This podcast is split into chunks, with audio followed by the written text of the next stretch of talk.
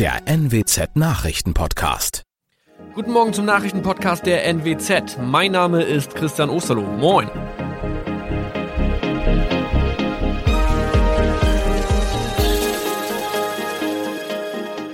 Und das sind unsere regionalen Nachrichten am Morgen.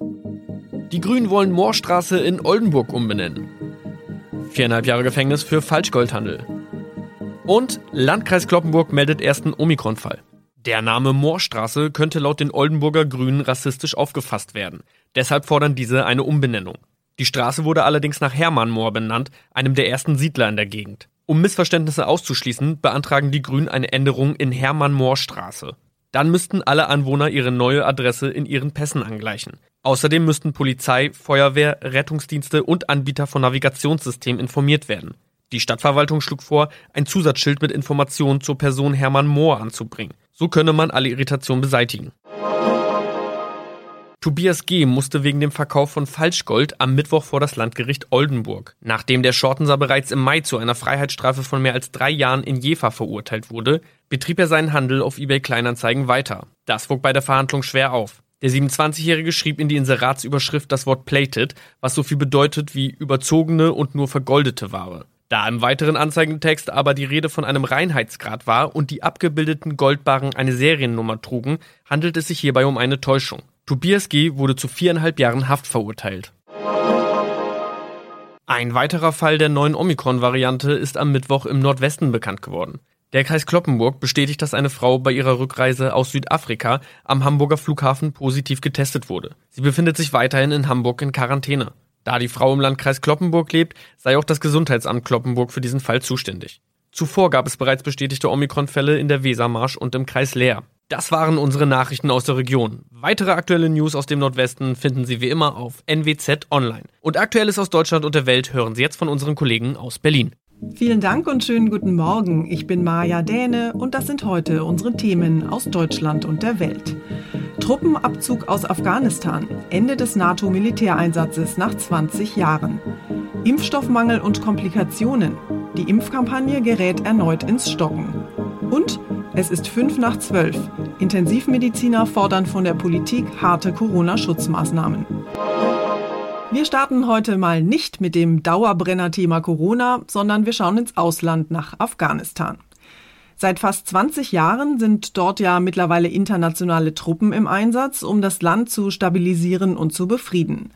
Jetzt hat US-Präsident Joe Biden den Abzug der amerikanischen Truppen aus Afghanistan angekündigt und der Abzug soll schon am 1. Mai beginnen und bis zum 11. September dann abgeschlossen werden, pünktlich zum 20. Jahrestag der Terroranschläge am 11. September 2001. Unsere Korrespondentin Tina Eck in Washington erklärt uns mal näher, was dieser Meilenstein jetzt eigentlich bedeutet. Tina, warum will Biden denn genau jetzt den Truppenabzug aus Afghanistan einleiten? Ja, Biden steht wie seine Vorgänger auch unter Druck, endlose Kriege zu beenden, Soldaten nach Hause zu ihren Familien zu holen. Ich bin jetzt der vierte Präsident, der sich damit rumschlägt, sagte Biden. Ich werde es nicht einem fünften vermachen. 20 Jahre sind genug, das Hauptziel sei erreicht. Afghanistan biete keine sicheren Häfen für Terroristen mehr, sagte Biden. Äh, da müsse man Schauplätze an vielen Ecken der Welt im Auge behalten, meinte er. Konfliktherde der Zukunft, nicht der Vergangenheit. Man könne nicht auf den perfekten Moment warten, der käme nie. Es ist Zeit, diesen ewigen Krieg zu beenden. Den ewigen Krieg beenden, das finden die meisten Amerikaner sicher wichtig, aber es gibt ja auch Kritik, richtig? Ja, ganz laute Kritik gibt es hier von ehemaligen Generälen und Militärs, die unter anderem in Afghanistan involviert waren, von Republikanern durch die Bank, die einen Truppenabzug für gemeingefährlich halten.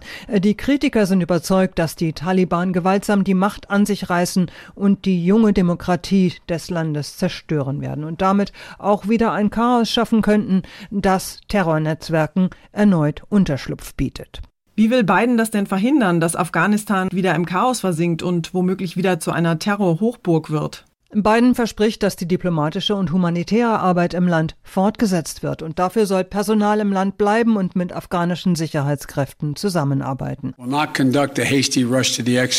Wir suchen auch nicht überstürzt nach einem Ausgang, versicherte Biden. Wir haben einen stufenweisen Zeitplan vom 1. Mai bis 11. September. Und er versprach auch, dass die USA sich eng mit den Alliierten absprechen wollten, äh, was er ja vor dieser Ankündigung mehr oder weniger vernachlässigt hatte. Der Anfang vom Ende des Afghanistan-Kriegs nach 20 Jahren. Dankeschön, Tina, nach Washington. Der Rückzug der USA aus Afghanistan hat natürlich auch für die anderen NATO-Staaten Konsequenzen. Und damit auch für Deutschland. Denn immerhin stellt Deutschland nach den USA die meisten Truppen des NATO-Einsatzes in Afghanistan. Derzeit sind noch 1100 deutsche Soldaten dort stationiert und die könnten womöglich schon bis Mitte August aus Afghanistan abgezogen werden, sagt Verteidigungsministerin Annegret Kramp-Karrenbauer. Seit fast 20 Jahren sind Soldaten aus Deutschland und anderen NATO-Staaten in Afghanistan. Ihre Aufgabe ist es, die Sicherheitskräfte dort auszubilden, um so die demokratisch gewählte Regierung in ihrem Kampf gegen islamistische Extremisten wie die Taliban zu unterstützen, für eine Zukunft ohne Terror und Gewalt. Welche Konsequenzen die Abzugsentscheidung der Alliierten für die junge Demokratie in dem Land hat, das ist nicht absehbar. Klar ist aber, für die Bundeswehr steht mit der Entscheidung der verlustreichste Einsatz ihrer Geschichte vor dem Ende. 59 deutsche Soldaten haben in Afghanistan Iran ihr Leben gelassen. Saar Geisade, Brüssel. Beim Thema Impfen gibt es derzeit ja täglich neue Krisen- und Katastrophenmeldungen. Gefährliche Nebenwirkungen nach Impfungen haben dazu geführt, dass gleich zwei Impfstoffe in die Kritik geraten sind. Dänemark stoppt jetzt sogar die Impfungen mit dem umstrittenen AstraZeneca-Präparat und der Impfstoff des US-Herstellers Johnson Johnson muss in der EU auch nochmal überprüft werden. Zum Glück gibt es aber auch eine gute Nachricht von der Impffront. Die Hersteller BioNTech und Pfizer wollen bis Ende Juni nämlich zusätzliche 50 Millionen Dosen Corona-Impfstoff an Deutschland und die anderen EU-Staaten liefern. Meine Kollegin Diana Kramer hat den Überblick in Sachen Impfen. Diana, fangen wir mal an mit den beiden umstrittenen Impfstoffen von AstraZeneca und Johnson Johnson. Da gibt es ja ganz ähnliche Hiobsbotschaften. Nach der Impfung mit AstraZeneca hat es Komplikationen gegeben und ähnliches passiert jetzt wohl auch mit dem Impfstoff von Johnson Johnson. Richtig, es gibt auf jeden Fall Parallelen, nur dieses Mal ist es der Impfstoff von Johnson Johnson aus den USA. Auch dort sind vereinzelt Fälle von Hirnvenenthrombosen bei geimpften Personen aufgetreten und das wird jetzt natürlich geprüft. Andreas Gassen, der Vorsitzende der Kassenärztlichen Bundesvereinigung, äußerte sich dazu bei NTV. Es waren rund 10 Millionen ja für das zweite Quartal eingepreist. Wenn die jetzt nicht kämen, kann man sich leicht ausrechnen, dass damit ein erheblicher äh, Teil der zugesagten Impfmengen wegfallen würde und das würde die Impfkampagne deutlich ausbremsen. Dann erstmal ist die Zulassung des Impfstoffs von Johnson Johnson für die EU gestoppt. Das bedeutet also, dass es noch weniger Impfstoff gibt und noch weniger Menschen geimpft werden können. Außerdem erhöhen diese immer neuen Meldungen über Komplikationen und Nebenwirkungen natürlich auch nicht gerade das Vertrauen in die Impfstoffe. Naja, man muss das auch im Verhältnis sehen. Natürlich ist jeder einzelne Fall tragisch, aber der Chef der STIKO, der Ständigen Impfkommission, Thomas Mertens, hatte erklärt, es handelt sich um einen Fall dieser Nebenwirkungen bei einer Million Impfungen. Das ist verschwindend gering, aber dennoch wird das natürlich ernst genommen und auch umfangreich geprüft. Ähnlich war und ist es ja auch bei dem Impfstoff von AstraZeneca. Der wird ja hier bei uns nur noch eingeschränkt verimpft an Personen über 60 Jahre. Dänemark hingegen hat entschieden, AstraZeneca gar nicht mehr zu spritzen. Allerdings muss man dazu auch sagen, dass Dänemark genügend anderen Impfstoff hat und nach eigener Angabe der Regierung in Kopenhagen die Pandemie auch dort derzeit unter Kontrolle ist. Aber es gibt ja zum Glück auch ein paar gute Nachrichten von der Impffront, richtig? Ja, die gibt es tatsächlich und dafür müssen wir auch gar nicht so weit schauen. Bremen zum Beispiel meldet, dass ein Fünftel aller Bürgerinnen und Bürger erst geimpft ist. Damit ist Bremen das erste Bundesland, das die 20-Prozent-Quote erreicht hat. Und auch EU-weit gab es heute einen Lichtblick. Die Hersteller BioNTech und Pfizer wollen bis Ende Juni 50 Millionen zusätzliche Dosen liefern. Und dieser Impfstoff gilt ja aktuell als der Renner, sage ich mal so, bislang ohne bekannte Nebenwirkungen und deshalb sehr gefragt. Dass die Impfkampagne jetzt endlich in Gang kommt, ist überlebenswichtig. Kurzfristig müssen aber auch härtere Maßnahmen her. Das fordern immer mehr Intensivmediziner und sie schlagen Alarm. Es ist bereits fünf nach zwölf, warnen sie, denn während die Politik weiter über die Bundesnotbremse debattiert, steigt die Zahl der Patienten auf den Intensivstationen. Der bisherige Höchststand von 6000 Corona-Patienten wird wohl noch im April erreicht sein. Den Tod seien Intensivmediziner zwar gewohnt, aber so etwas hat es noch nicht gegeben, sagt der Leiter des Divi-Intensivbettenregisters Karanianides im Tagesspiegel. In einem dramatischen Appell fordert er ein Ende der langen Diskussion und endlich zu handeln. Das würde die Kanzlerin gern tun, doch ihre Bundesnotbremse steht unter politischem Dauerfeuer, muss erst noch durch Bundestag und Bundesrat. Vor allem die nächtlichen Ausgangssperren stoßen auf massiven Widerstand. Das sei ein zu großer Eingriff in die Freiheit, schimpft zum Beispiel FDP-Chef Lindner. Aus Berlin Clemens Kurt. Unser Tipp des Tages heute für alle Mieter. Die Wohnungsmieten in vielen deutschen Städten werden ja immer teurer. Vor allem in Großstädten wie München, Hamburg oder Berlin sind bezahlbare Wohnungen Mangelware. Deshalb wird es heute spannend, was das Bundesverfassungsgericht zum Berliner Mietendeckel entscheidet. Der sorgt nämlich im Moment für niedrigere Mieten, aber es ist unklar, ob die Regelung überhaupt rechtmäßig ist. Die Entscheidung des Verfassungsgerichts hat aber nicht nur Auswirkungen für Mieter und Vermieter in Berlin, sondern möglicherweise auch für andere Bundesländer. Mein Kollege Jan-Henner Reitze ist selber Wohnungsmieter in Berlin und hat sich das Ganze mal genauer angeschaut. Jan-Henner, wie könnte denn die Entscheidung des Verfassungsgerichts ausfallen?